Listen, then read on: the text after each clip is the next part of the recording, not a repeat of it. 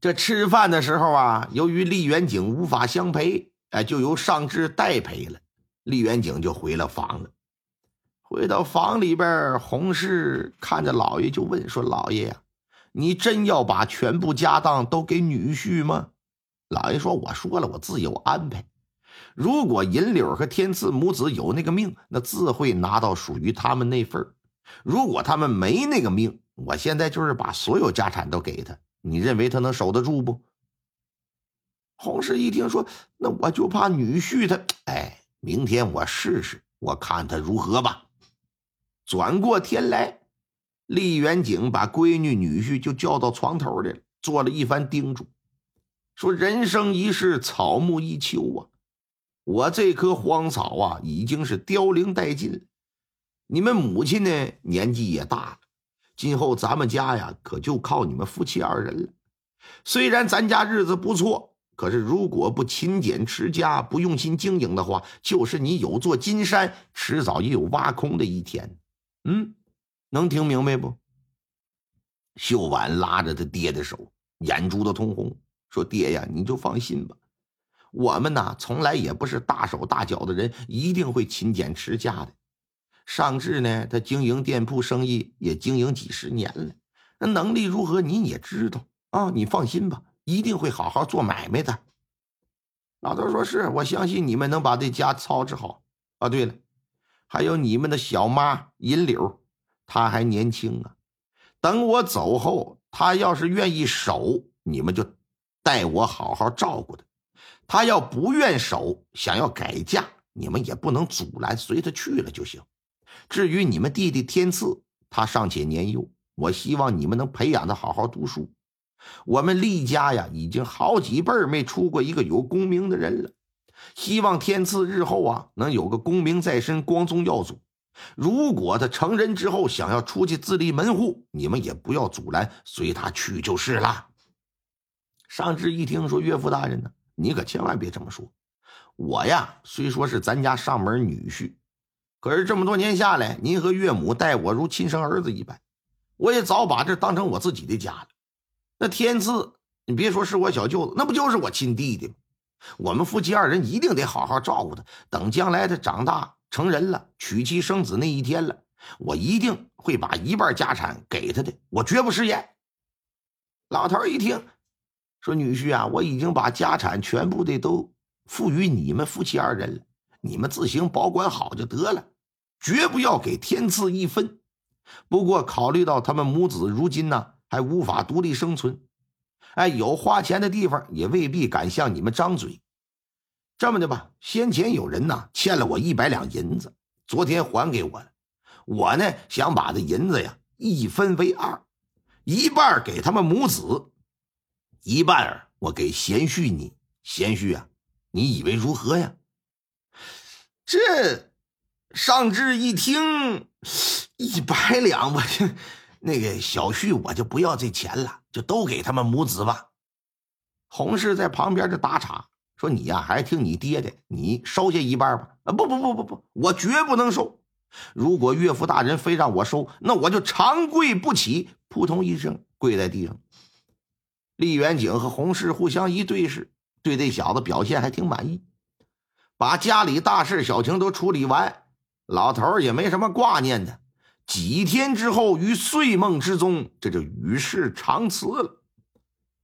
他走之后，尚志为他办了一场非常隆重的葬礼，而且由天赐年幼，尚志还带妻呀为披麻戴孝、打幡摔丧盆子。街坊四邻谁见了都挑大拇哥，说罢了，这上门女婿没白找啊，这算是得了计了。那至于对待银柳和天赐他们母子呢？这小两口啊，也算是说到做到了，对他们是关照有加，特别是对待天赐啊，请了全县最好的私塾先生教他识文断字。洪氏一看女儿女婿如此表现，打心眼里这也跟着高兴。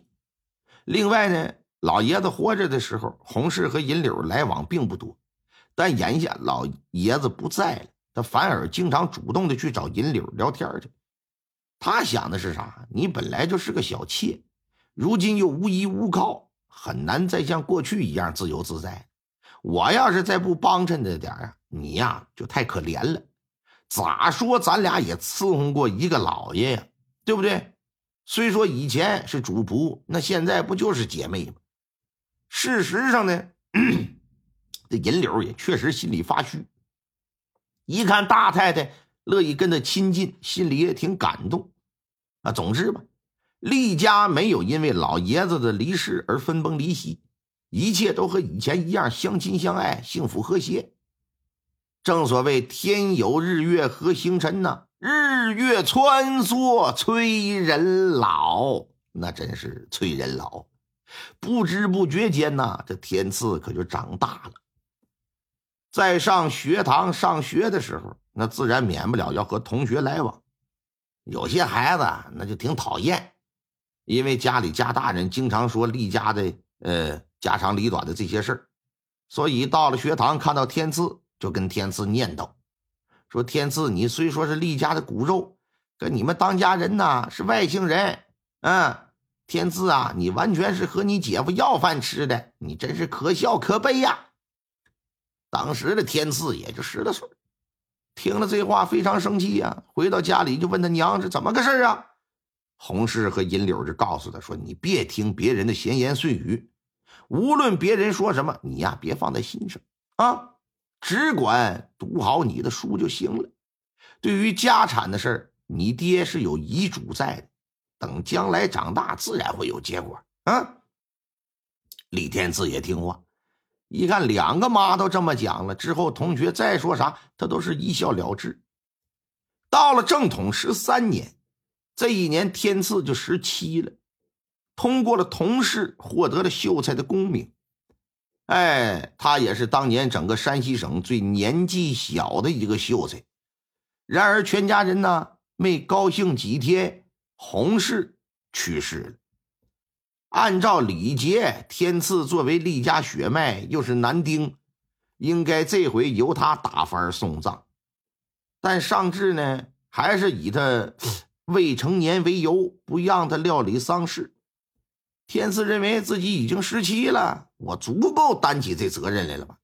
现如今我又有功名在身，我自然不能再像以往一样嘛。上至你说什么我听什么，是不是？那另外呢，厉家不能再由外姓人做主，他想通过这个事儿证明自己是厉家的主人，想在办完丧事之后啊，把掌家的大权给夺回来。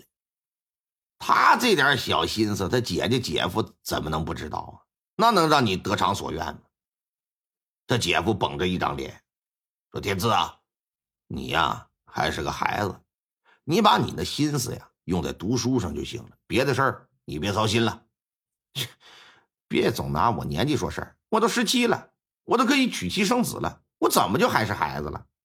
大妈妈虽然不是我的亲生母亲，但却是我的嫡母吧。”我身为厉家的男性血脉，于情于理都应该由我来治丧，更何况料理丧事也不影响学习。你干什么要阻拦我呀？去世的是我母亲，与你何干？不让你多管闲事，你还不乐意了？怎么着，抢着打翻有好处啊？哼！哎呀，咋的啦？你不知道嫁出去的姑娘就是泼出去的水吗？